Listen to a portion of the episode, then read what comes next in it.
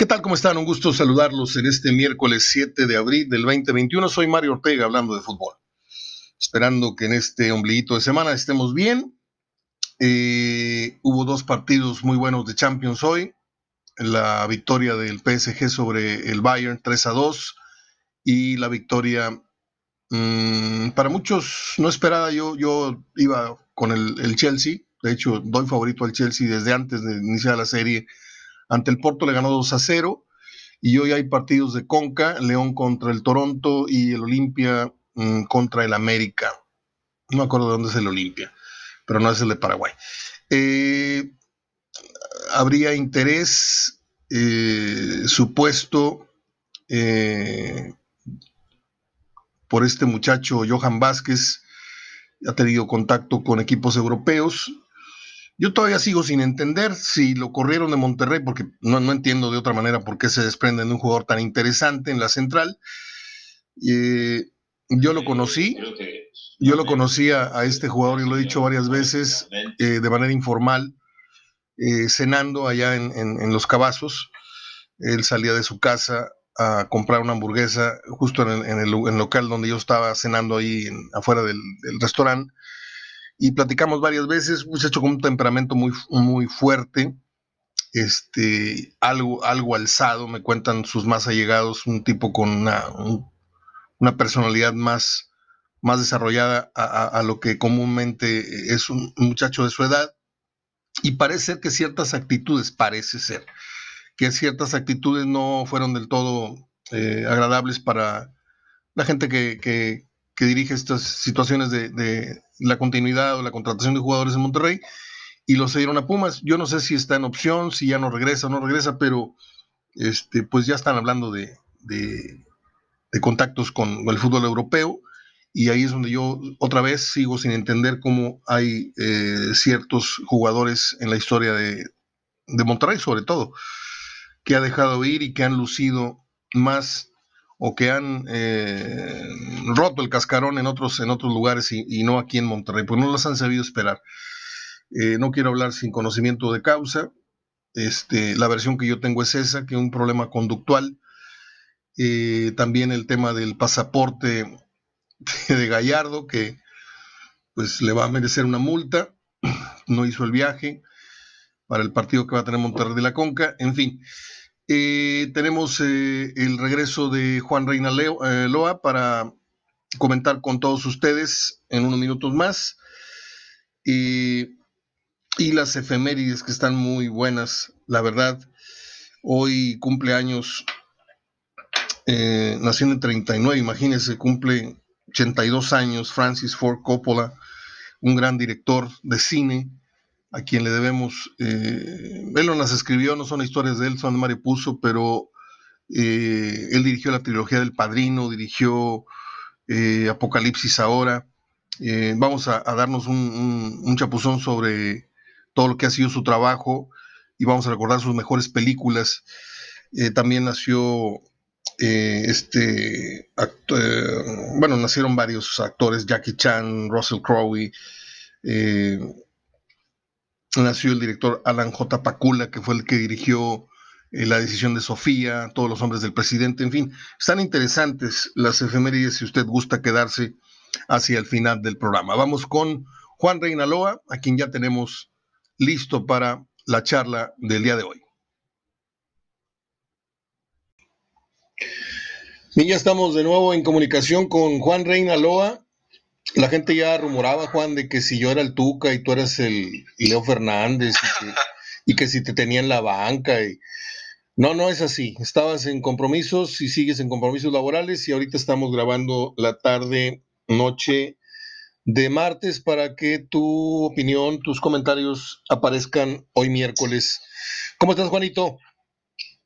Excelente, Mario. Muy buenas, muy buen día para ti, para todos los radioescuchas para todos los internautas, la gente del apreciable auditorio de Hablando de Fútbol. La verdad que muy bien, muy bien, este, un poquito de, carga laboral, pero bueno, siempre, siempre, la verdad que es, eh, es un gusto y un honor estar en, en, tu espacio, agradecido por la oportunidad y bueno, también compartiendo las opiniones y puntos de vista con, con tu público, ¿no? Que es muy conocedor. Muchas gracias, Juan. Eh, como te dije en la previa, eh, pues no sé si los temas que te propuse sean de tu de tu agrado. Eh, no sé si tengas algo más en la agenda. Yo te quiero preguntar por el tema de este nuevo desplante o este nuevo ejercicio de poder del Tuca Ferretti ahora, eh, no sé si decir en contra, pero en el cual tiene que ver el diente López, al cual ingresa y luego saca por una supuesta necesidad digo, no supuesta, pero eh, elige al Diente López al que había ingresado en vez de otro jugador. Esto ya lo, lo cotejé con Verdirame, que dice que pudo, bien pudo haber sido otro jugador. Eh, Goyo Cortés en el programa de eh, hoy, ayer, para los que nos escuchan el miércoles, hoy para, para los que lo están escuchando hoy el programa del martes, Goyo dice que también no, no ve bien esto, pero pues que no hay ninguna novedad. Yo quisiera saber cuál es el punto de vista de un joven que de haber sufrido un, desprecio de, de este tamaño, ¿cuál hubiera sido tu reacción profesional? Eh, ¿Enojo? Eh, ir a encarar a tu jefe por, por, tanto menosprecio a tu trabajo, a tu, a tu valor, o, o, disciplinarte y aguantar vara y decir, bueno, pues es un proceso que estoy pagando por estar en un equipo grandototote, este, muy diferente a lo que pasaba en Toluca. ¿Cuál es tu, parecer al respecto?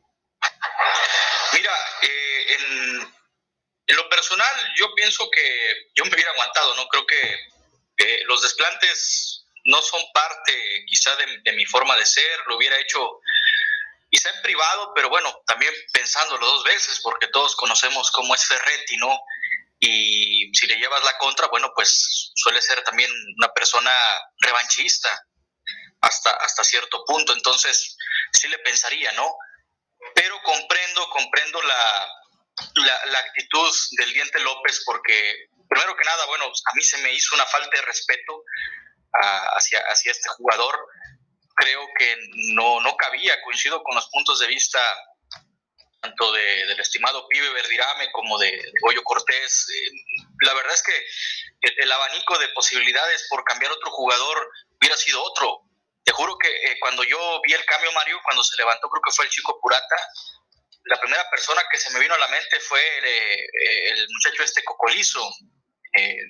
dije, bueno, lo va a cambiar por él, porque pues es más fácil ya sacrificar un hombre a ofensiva, que dicho sea de paso, no ha aportado casi nada, y era más fácil, bueno, pues dejar a Guiñac, no tenías descobijada la delantera, además era cosa de dos, tres minutos, no era más la necesidad de defender que de buscar una anotación. Entonces, pues a mí se me hizo una falta de respeto, también porque, bueno, el diente, pues es el goleador del equipo hasta estos momentos, creo que lleva cuatro goles, si no me equivoco. Algo así. Entonces, yo comprendo, comprendo la actitud del diente, comprendo su mueca, su desplante, yo por ahí me ha tocado ver peores, ¿no? Inclusive una vez, este, como recordarás, eh, el, portero, aquel famoso portero poblano que era Juan Jaguares, este Villalpando, ¿te acuerdas que una vez fue y quiso agarrar a golpes al profe Cruz, ¿no? Así es. En la calentura del partido, en un partido de Copa Libertadores, pero bueno, ahí es diferente, ahí fue justificable porque la verdad se aventó unos horrores eh, muy, muy lamentables. Y en este caso del diente, bueno, pues no, no justifico quizá, bueno, justifico más bien su, su, forma de, ser, ¿no? Pero yo creo que fue normal, o sea, también la calentura del partido, o sea, es un, son las pulsaciones y es, estás, estás a mil por hora en ese tipo de situaciones, creo yo suponer, ¿no?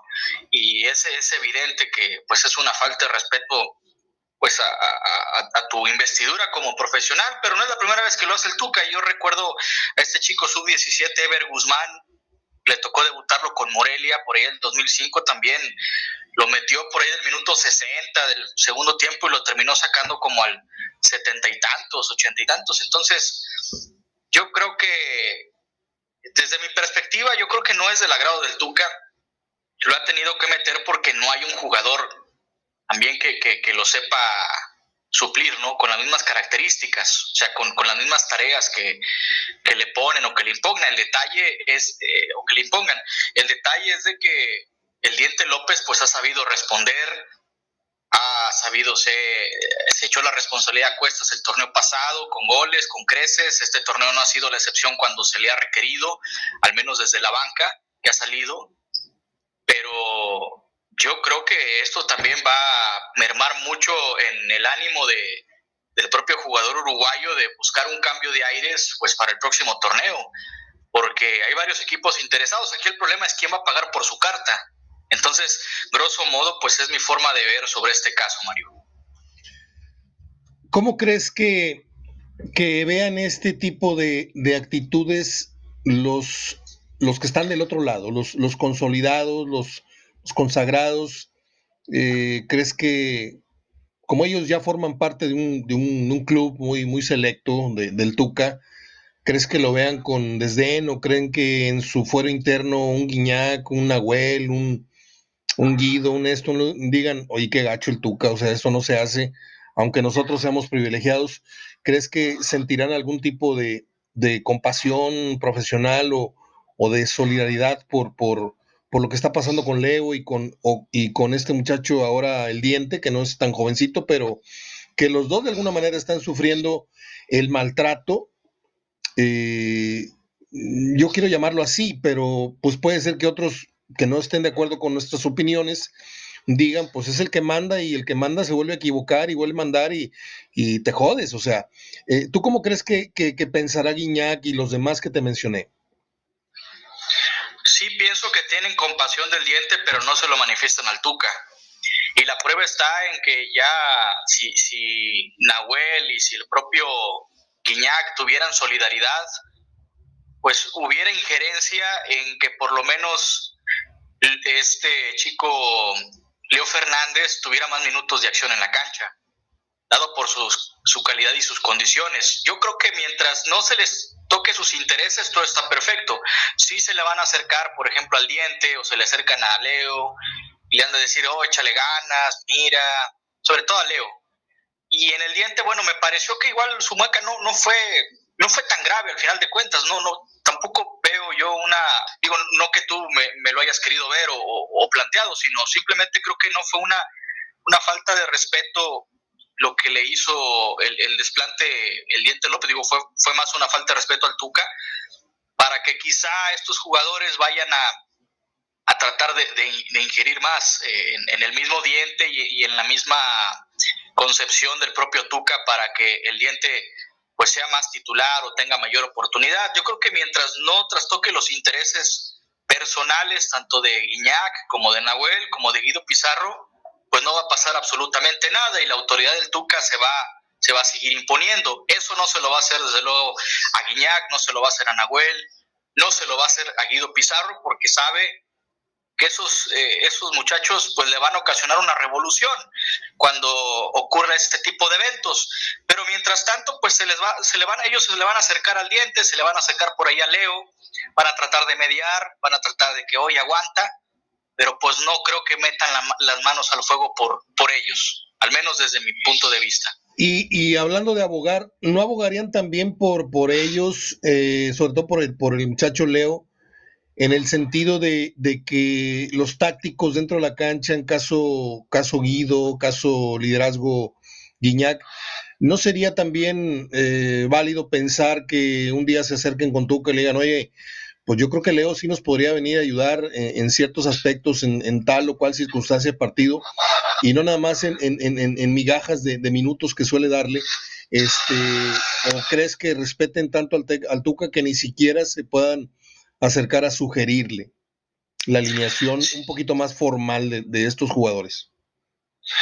Mira, sí creo que intenten hablar, sí creo que igual por ahí en alguna plática, pero por lo mismo de que el mismo señor el Tuca Ferretti está pues muy cuadrado, ¿no? Muy cerrado, muy a la suya. También estos jugadores entienden que pues por más que le digan es, es imposible, ¿no? Por eso pienso que ellos no se van a atrever a dar el siguiente paso de una revolución, ¿no? Por sus compañeros, o hacer una protesta, ¿no? Por, por sus compañeros. Porque también la situación, pues bueno, no está quizá, quizá eh, tan crítica o, tan, tan más, eh, una injusticia que vaya más allá, ¿no? Es eh, meramente deportivo, pero creo que, que por lo pronto, por la misma personalidad del Tuca, pues estos jugadores también le dan, le dan este por, por su lado, ¿no? Le, le están dando por su lado al entrenador. Entonces, mientras, insisto, mientras no, no se metan con ellos, con sus intereses, que por ejemplo un día el Tuca banquea a Guiñac, ahí yo creo que ya es de preocuparse, ¿no? O por ejemplo algún desplante o algún desdén con Nahuel Guzmán, eso ya te puede dar otros indicios, pero mientras, yo creo que igual a lo mejor sí se hayan acercado alguna vez o por ahí intenten, pero no creo que vayan a insistir. Por lo mismo, por, uno por la mente del Tuca y segundo porque no son tampoco sus, sus intereses. Muy bien. Te voy a hacer la misma pregunta que les hice a Goyo y a Sergio Verdirame. ¿Dónde crees que termina o cómo crees que termina esta película? ¿En una reconciliación en cuanto a que es cuestión de tiempo para que eh, ahora sí que los tiempos eh, se acomoden y llegue el, momento adecuado de estabilización futbolística en donde el diente se convierta en un inamovible, en donde leo y vea más partidos, vea más, más, más minutos, o los ves fuera de Tigres en el corto plazo? Yo creo que es más fácil que, por ejemplo, el, este, el Diente López, Nicolás López, tome esa batuta de rol protagónico que aconteció el torneo pasado. Yo no sé si le vaya a alcanzar para ser titular, pero al menos para que por ahí meta uno eh, o más goles en lo que resta de este, de este torneo de que a lo mejor el Tuca le decida dar la titularidad eh, en alguno de estos partidos, pero va a quedar ahí, o sea, van a limar asperezas. Yo a él lo veo todavía, insisto, por el, el, costo de su carta, aunque él quizá no se sienta cómodo y quiera buscar nuevos horizontes, yo creo que todavía su situación es, es más es más llevado, ¿no? Es más este, sobrellevado ahí en este torneo. Lo de Leo Fernández sí me parece una incógnita total. No creo que vaya a gozar de minutos, al menos que se lesione por ahí el, eh, Quiñones, Luis, o se otro jugador importante, aquí no, no sé, el, mismo González o Azaguiñac, para que tome un rol protagónico, porque de otra manera no lo veo, no lo veo que, que, tenga más minutos. Muy bien. Eh, esa era una. Y la otra, hoy 6, 7 de abril, aún sin tener el, conocimiento, porque no sabemos si firmó o no firmó, pero tú te sigues quedando en la idea de que Ferretti continúa en Tigres o este silencio, este, esta nube gris de especulaciones en medios, en, en, en, en la oficina, en el café, ¿crees que realmente estén ponderando o considerando la continuidad del Tuca o es cosa de nosotros? A lo mejor ellos ya, ya se arreglaron y, y, y, lo van a dar a conocer cuando les dé la gana. ¿O tú qué piensas de, de Tuca sigue o, o Tuca no sigue? ¿Depende de la marcha que está llevando el equipo o eso es independiente? No, yo creo que sí va a seguir. Creo que sí va a seguir, está firme todavía. Eh, me parece que hasta cierto punto puede hasta ser una cortina de humo eh, lo que se siga planteando o especulando para no hablar quizá de, lo que esté sucediendo, sucediendo perdón, con el equipo en esta recta final del torneo o sobre su accionar. Eh, por, lo, por lo visto también de lo que declaró el propio Tuca la semana pasada, de que él confía mucho en la palabra y que la palabra pues es, es oro. Yo pienso que eso ya te da un indicio de que, y también que la directiva no ha salido a, pronunciarse. Pienso que también pues es parte de, este juego de la especulación y, yo pienso que al final, bueno, va a terminar renovando ¿no? su contrato. A menos que en la liguilla ocurra, no sé, alguna goleada como aquella que le propinó Monterrey en semifinales y que decretó la salida en el primer periodo. Ah, tiene que pasar una situación en particular que se ha exhibido el equipo con una goleada, pienso yo, o que de plano no clasifique a liguilla para que el, el Tuca no siga en Tigres, pero yo sí lo veo todavía en, en, el corto plazo y, en el siguiente torneo. Muy bien. Hablemos de Champions. ¿Viste los juegos hoy al mediodía? Ayer al mediodía. Estamos en miércoles. Este, ¿Qué te parecieron? Me parecieron muy buenos. Me sorprendió el Real Madrid. La verdad que yo daba por como favorito a Liverpool. Creo que defensivamente llegó muy débil el equipo de Jürgen Klopp este chico Vinicius, eh, el que anota los dos goles del Real Madrid brasileño, la verdad que es un ejemplo de superación porque muy pocos jugadores han llegado con esa etiqueta de promesas. Un muchacho que llegó del Flamengo a los 18 años, imagínate si tienes 18 años y te dicen vas a ir al Real Madrid, pues eh, yo creo que el equipo más mediático ¿no? a nivel mundial. Entonces, le costó mucho trabajo su adaptación y ahora creo que está empezando a madurar casi a los 20, 21 años. Entonces, dio un gran partidazo. Yo creo que es, es un ejemplo Vinicius, Vinicius Junior, de que la constancia y sobre todo la competencia te hace crecer. E insisto, muy pocos jugadores se pueden jactar de haber llegado como promesas y que al final no funcionaron. Uno de ellos fue Robinho, un compatriota de, de, de él, de Vinicius. Y ojalá, ojalá que el muchacho siga en ascenso. Fue un gran partido también de Tony Cross, el alemán, que le, que le da un gran pase para gol. La verdad que de los mediocampistas eh, mejores que han existido en la última década, en los últimos tiempos. Es una lástima, se dice que a lo mejor ya no va al Mundial que entra porque pues por ahí la organización de Qatar no está de acuerdo a, las ideas que él, que él tiene. Pero, pero fuera de ello, creo que el Real Madrid pegándole a Liverpool, me parece que hay que ponerlo como favorito, ¿no? Por su historia a lo mejor no va a llegar en el mismo nivel que quizá podría llegar el Manchester City en, la otra llave o el, Bayern Múnich, pero pues al menos por historia vuelve a reivindicar y esta ventaja de dos goles para el equipo de Zinedine Zidane te da a entender, bueno, que es un equipo netamente copero eh, de, copas, ¿no? Entonces, si está peleando la liga, pues bueno, se está volviendo muy fuerte en esta última parte del campeonato. Y en el otro partido, el Manchester City, bueno, pues batalló, batalló con el Borussia Dortmund, se impuso dos por uno. Eh, yo pensaba quizá que, podría tener a lo mejor una ventaja más holgada como la que consiguió el Real Madrid, pero bueno, al final de cuentas eh, cumple con, esta, este trámite, ¿no? De poder vencer en el primer partido el, el equipo de Pep Guardiola y a pesar de que batalló, bueno, tiene un gran equipo enfrente que es el Borussia Dortmund, que no lo descartamos, que tiene también a un chico muy interesante como lo es Erling Haaland, este delantero que ha sido revelación, joven delantero noruego, y que en la vuelta, bueno, pues yo creo que está todavía más, más abierta esa, esa eliminatoria y del lado del Real Madrid, bueno, pues creo que está más encarrilada hacia el equipo merengue, Mario. Bueno, pues esperemos que los partidos para hoy... Eh salgan buenos o hayan resultado buenos, dependiendo de qué horas haya, escuchado usted el programa. Eh, ecos de la jornada pasada, pese a que estamos en miércoles, no quiero dejar pasar la oportunidad ahora en tu regreso al programa, este, de qué te pareció Tigres. Yo me la llevo tranquila con comentarios de Tigres porque la gente este, es muy, muy sensible. La gente de Tigres no le gusta que hables mal, no le gusta que hable mal de, de Nahuel, de Guiñac, del Tuca, este, y luego ya te, ofenden y, te dejan de oír o te dejan de, del blog. Entonces los tengo que tratar con pincitas, pero yo escuché este, comentarios de gente que yo respeto en esto de los de, de, hablar de fútbol y exjugadores que fue una actuación bastante mala y, el gol y nada, ¿eh? O sea, que fue muy pobre la actuación de Tigres y de lo único es lo rescatable ahí eh, en Querétaro. Yo quiero saber qué eh, esto representa para ti un levantón, el inicio de un levantón. ¿Crees que Tigres va a llegar fuerte? ¿Crees que Tigres le va a recortar este, eh, con el clásico y con no sé qué otro partido, le va a recortar la distancia que tiene Monterrey.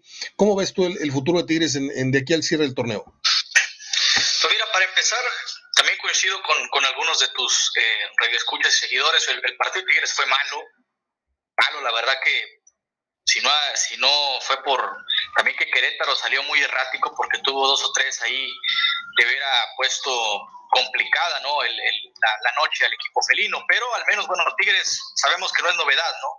Entonces, eh, en lo que ha tenido en los últimos tiempos, yo pienso que, que cumplió, al menos con el trámite, cumplió con el hecho de ganar. Y, y ahora, bueno, veo todavía en veremos el partido frente al América y lo quiero recalcar porque pues, es un equipo que viene con siete victorias consecutivas. Si Tigres le gana al América, obviamente, pues es un envión anímico impresionante. Yo lo veo todavía difícil, creo que América puede imponerse inclusive, eh, ponerse y, es favorito. Pero insisto, yo creo que Tigres, este, si, si le llega a sacar la victoria al América, pues va a ser un envión anímico muy bueno y, por supuesto que va a tener un cierre muy bueno de torneo, pero no sé al grado de que le vaya a recortar la distancia al Monterrey. Pero ahora, si me preguntas, yo firmaría el empate, ¿no? Yo creo que el empate es, es bueno, al final de cuentas, contra un equipo que viene enrachado, pero creo que si le gana al América, pues bueno, sí, ya volverá a tener ese cierre que le, que le conocemos al equipo del Tuca, independientemente si juega bonito o juega feo, ¿no? Ya tiene un estilo, ya tiene, no se va a salir de él, y bueno, pues es, es tipo de juegos que, que, saben a, lo que, a lo que participan, que, sabe cómo encarrilarse y es un equipo muy curtido, ¿no? Entonces, pues todo dependerá de este partido del próximo sábado en donde se menciona inclusive que se va a anunciar o ya está por anunciarse el regreso de la afición al estadio. ¿Qué opinas de eso? No nos estamos precipitando, digo, todos opinamos casi lo mismo, que habría que esperar y todo, pero eh, ¿no sientes que Tigres y Rayados están entrando en ansiedad al ver que allá y acullá ya está entrando gente y nosotros, ¿qué pasa con nosotros? No sé, realmente, ya te pusiste a pensar, Juan. Eh, bueno, pues ya te hice una pregunta, ¿qué opinas de esto? Lo segundo es, ya te, ya te pusiste a pensar, ¿qué tanto le ayuda a Tigres o a Monterrey que entren 13 mil, 15 mil personas eh, a su estadio? ¿Qué tanto sufraga eh, gastos de, operación del estadio, o sea, son 15 mil personas, apenas es la tercera parte de un aforo. Eh, no, no sientes que nada más por el hecho de decir, ah, yo ya también juego con gente, pero económicamente no creo que ayude gran cosa, es, es lo que yo pienso. Sí, de entrada me parece mala la decisión y contradictoria con lo que ha mencionado recientemente el secretario de Salud Manuel de la O, porque en sus conferencias afirma que, bueno, va a llegar este consenso con los equipos siempre y cuando los índices se mantengan. Y también puso como ejemplo el posible tercer rebrote que espera las autoridades para después de Semana Santa. Entonces, no se está esperando esta situación y yo creo que no se está cumpliendo con esta, con esta norma y con este protocolo. Por eso me parece arriesgado desde ese punto.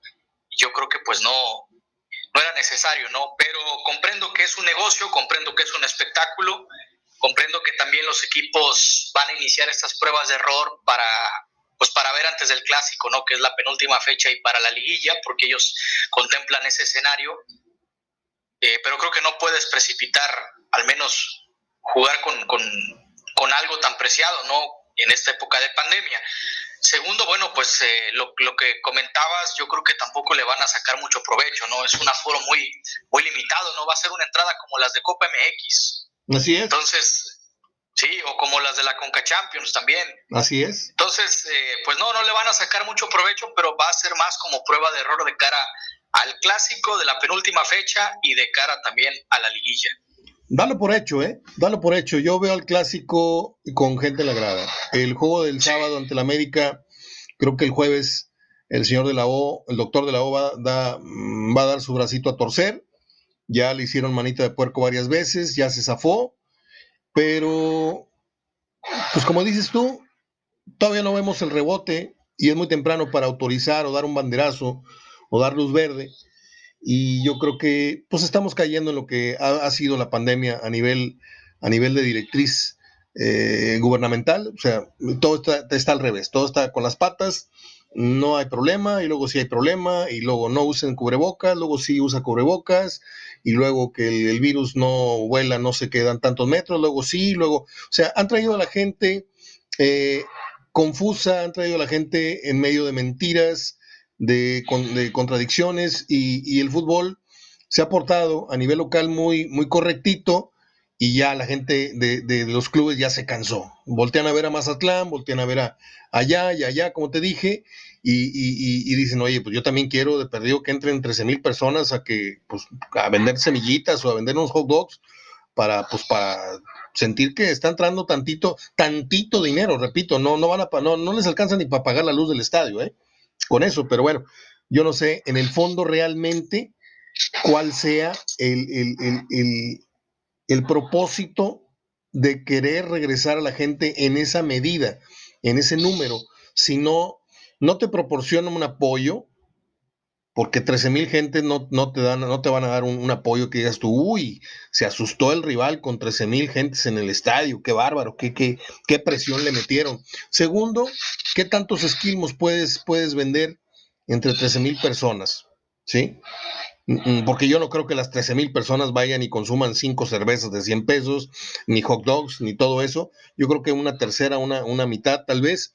Y, y digo yo, bueno, pues cuál es la necesidad de abrir un estadio con esos números. Pero bueno, allá ellos, yo más bien pienso que es una, una necedad del fútbol regiomontano de quererse subir al tren de, de, yo también tengo gente, como en Mazatlán y como en otros lados, como te dije.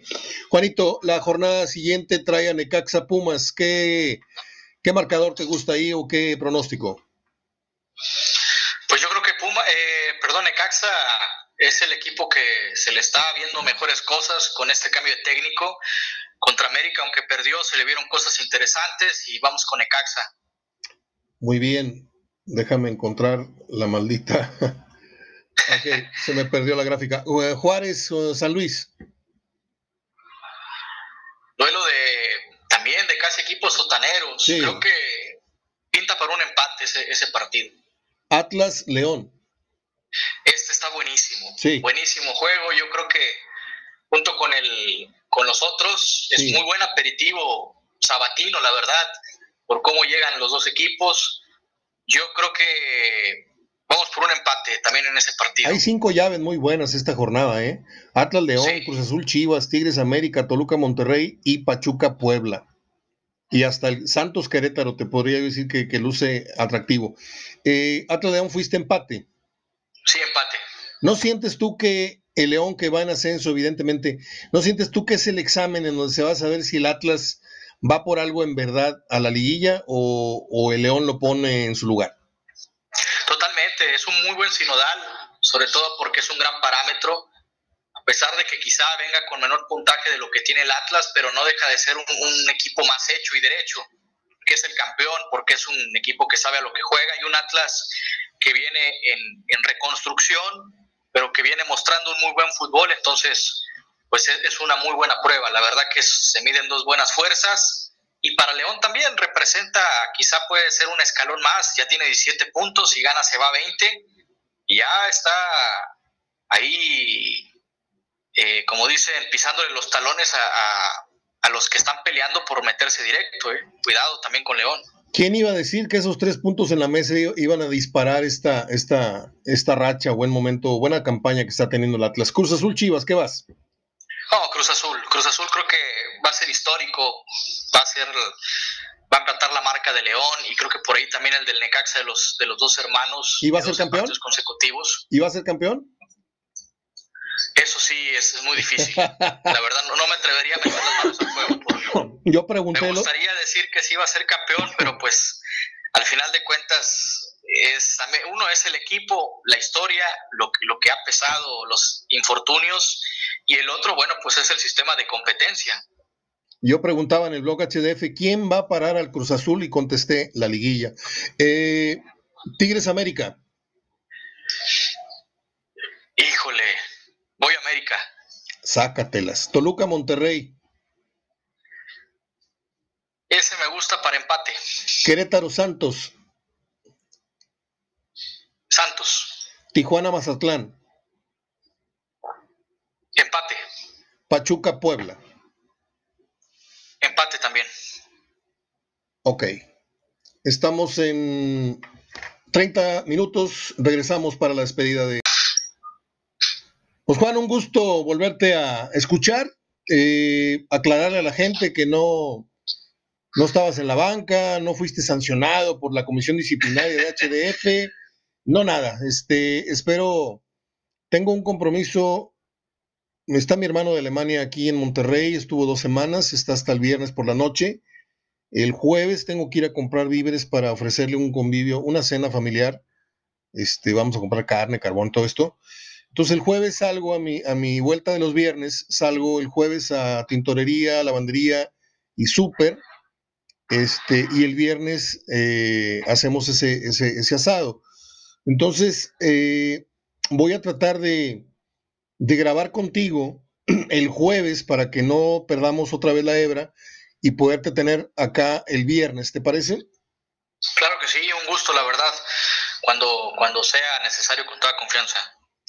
¿Cómo has estado? ¿Cómo, cómo, cómo te trata el COVID? ¿No has tenido síntomas? No, no, estás, yo te veo muy cachetón, muy, muy sano. Digo, pregunto porque la gente este, se ha de preguntar cómo nos va a nosotros. Yo me la paso todo el día aquí encerrado en mi casa, en mi estudio, escribiendo, viendo fútbol, eh, leyendo. Estoy leyendo un ladrillo de un libro que me pasaron de Paco Ignacio Taibó, La Pancho Villa, o una obra eh, narrativa, es como mil páginas y en eso me estoy entreteniendo, este, porque si no te vuelve loco, te vuelve loco, tienes que, eh, yo le sugiero a la gente que agarre un buen librito, eh, le puedo sugerir libros que están ahorita en boga de cualquier género.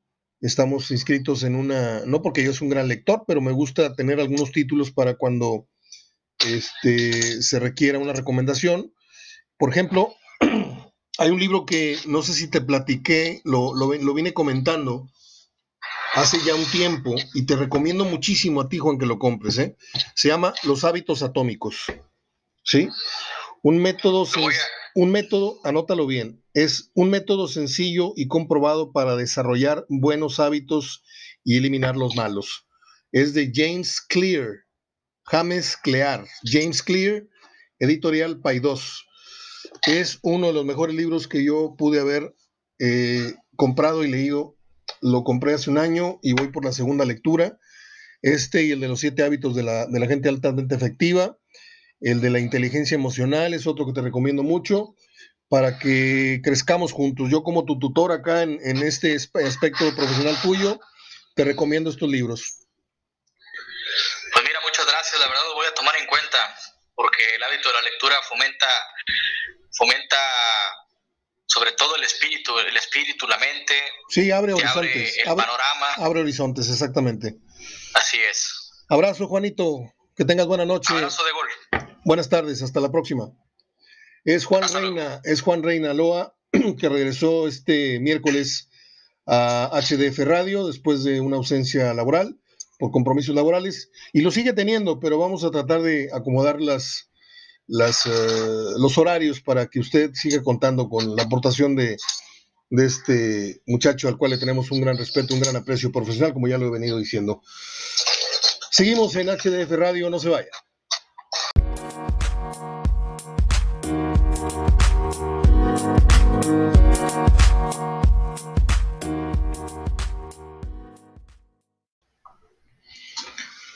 Bueno, pues vamos a entrarle en esta parte última a las efemérides, como les decía hoy, cumplen algunas celebridades años de haber nacido, de haber fallecido, etc.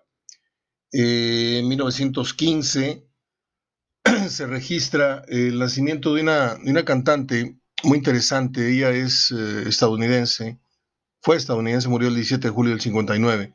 Se trata de Billie Holiday, ella es mujer, aunque suene a, Billie como hombre, eh, es Billie B-I-L-L-I-E, Billie Holiday, cuyo nombre verdadero es Eleonora Fagan, apodada Lady Day. Eh, ella cantó en orquestas con Count Basie y Artie Shaw, además de que compartió varias grabaciones con el saxofonista Lester Young y el pianista Teddy, Wilson. Esta es música de otro nivel, ¿eh? es para dos o tres que, que gustan de, de esta mm, forma tan refinada del jazz, eh, una voz privilegiada. Yo le tengo un gran respeto al trabajo de esta señora. Lo conocí hace ya unos 20, 25 años y me enamoré de su voz. En 1928 nació el actor, director y productor de cine norteamericano Alan J. Pakula. Eh, entre sus trabajos destacados están Todos los hombres del presidente, como les decía, El informe Pelícano, Mm, no la vi. ¿Para qué les he hecho mentiras? No soy fan de los actores que salen en esa película, la verdad. Eh, la decisión de Sofía, que es una cosa impresionante. Eh, presunto inocente. Él murió el 19 de noviembre del 98 en un accidente de tránsito. En el 39, ahí sí agárrense, porque nació uno de los directores que seguramente usted y yo más hemos consumido. Él es guionista, director y aparte pues tiene por ahí una chamaca que, es gran directora, eh, Sofía Coppola. Francis Ford Coppola, ganador de seis premios hasta el momento, seis Óscares, eh, tiene en su haber grandes producciones dirigidas como Patton, con George C. Scott, El Gran Gatsby, Apocalipsis Ahora, Historias de Nueva York, eh, Anoche me chutela de Drácula, de Bram Stoker, Stoker, y la saga del Padrino, eh, déjeme mencionarle a usted Don Juan de Marco, sale con Marlon Brando, Johnny Depp, las del Padrino, mm, El Corcel Negro. Fíjese que esta película es como de matiné. Es una película hermosísima, obviamente habla de un caballo, y yo se la recomiendo mucho. Este, el día que hay que ver una película así muy relajadita. El Jardín Secreto, el 93, también es una muy buena película. También es para toda la familia. El Gran Gatsby con Robert Redford. Eh, tiene por ahí Patton en 1970. Tiene aquella de Tucker este, con Jeff Bridges. Tiene otra película como Jack con Robin Williams, muy divertida. Eh, el Club del Algodón, The Cotton Club. Eh, mm, pues a unos les gustó, a otros no. Eh, ¿Qué más les puedo recomendar de él? Drácula, La Vía Noche, qué buena película. La verdad, es una película medio erótica, medio fuertona, pero tiene, tiene mucha producción. La conversación con Jim Hackman es una película difícil porque es muy cansada, la verdad cansada de ver, pero esos son sus mejores trabajos del señor Francis Ford Coppola, que hoy está cumpliendo 82 años, nació en Detroit, Michigan. un día como hoy nació John Oates, que junto con Daryl Hall formaran el dueto Hall Oates desde 1972. Yo tengo un disco en acetato con los mejores éxitos de este grupo y la verdad sí soy fan. En 1954 nació Chang Kong Yang, mejor conocido en el cine como Jackie Chan. El otro día vi un documental de este actor y realmente es muy, muy loable, muy interesante su vida. Es un hombre que, que viene desde muy, muy abajo. Un día como hoy, en 1962, atención a los fans de los Rolling Stones porque es una fecha importante ya que eh, Mick Jagger y Keith Richards conocieron este día, nada más que en el 6-2, a Brian Jones en un, en un bar que se llama Ealing Club Home, este, donde se juntaban muchos amantes del blues a escuchar esa música. Y de este encuentro surge la primera agrupación de los Rolling Stones. Ahí se conocieron, les repito, Mick Jagger, Keith Richards, Keith Richards y Brian Jones. Eh, un como hoy nació el actor Russell Crowe en el 6-2, que hoy está hecho un, tamal. Hagan de cuenta que ahorita yo traigo una figura así como la de Russell Crowe. Nació en el 6-4 en Nueva Zelanda. A él lo conocemos por eh, el capitán de mar y tierra, gladiador, una mente maravillosa. Y yo no soy fan, yo no soy fan de su trabajo, no me gusta, no me gusta su, su perfil, no me gusta su, su imagen en, su trabajo pues en pantalla. Y en 2007, este dato me parece interesante porque no lo había mencionado en años anteriores. En 2007 eh, fallece el actor Robert Hackon Nielsen, conocido como Barry Nelson. Él destacó en teatro, aunque más que nada recordado por participar en el episodio televisivo de Casino Royale o Casino Royale, emitido en el 54, con el papel, primer papel de James Bond, conocido en ese capítulo como Jimmy Bond. No era James, era Jimmy Bond, un espía de la CIA. Este, y bueno, después eh, formó parte de la película El Resplandor. No sé si la versión primera o la de Jack Nicholson, pero lo busqué en el reparto de la de Jack Nicholson y no lo encontré. Eh, participó en cintas como Aeropuerto, etcétera, etcétera. Pero me parece interesante el dato porque, pues, estamos hablando del que fuera el que encarnó el primer, eh, por primera vez al 007. Aunque fuera en televisión, Barry, eh, estamos hablando de Robert Hackon Nielsen, conocido como Barry Nelson. Y bueno, ahí estuvieron las efemérides del día de hoy. Espero les hayan resultado interesantes. Eh, con razón, yo ayer de noche no tenía sueño, me puse a ver televisión y le piqué y eh, en varios canales había casualmente varias películas de Francis Coppola, obviamente porque se trataba de su aniversario. Bueno, yo, si usted me pregunta a mí, yo encuentro muy buena la, el Padrino 3, a mí me encanta el Padrino 3, pero sí, la 1 y la 2 son unas obras de arte, realmente unas obras de arte del cine. Estamos hablando de cine palomero, ¿eh? Obvio. Bueno, pues hasta aquí nuestro reporte, Joaquín. Ojalá y sigamos cuidándonos, ojalá y esté usted bien, yo estoy bien, ando un poco resfriado con estos cambios de clima, que prende el abanico, que prende el, apaga el abanico, que prende el clima, que apaga el clima, y amanecimos un poquito eh, mm, mormados, eh, resfriados. Este, pero estamos bien. Yo espero que usted también esté bien. Híjole, me, me, muero por hablar del tema de las vacunas, pero no, no quiero hacer ningún comentario al respecto. Este, pero sí está de pensarse, la verdad. Pero bueno, hay que ir con fe a vacunarse. El que quiera vacunarse, que se vacune. Y luego ya veremos las ronchas o qué, efectos tienen estos experimentos que nos están poniendo. Lo único que le voy a decir, no, mejor no digo nada. Dije que no iba a decir nada y no voy a decir nada de lo que realmente estoy pensando, no voy a decirlo. Este, no hay que meter desconfianza en estos momentos. Un abrazo de gol hasta mañana. Así sea.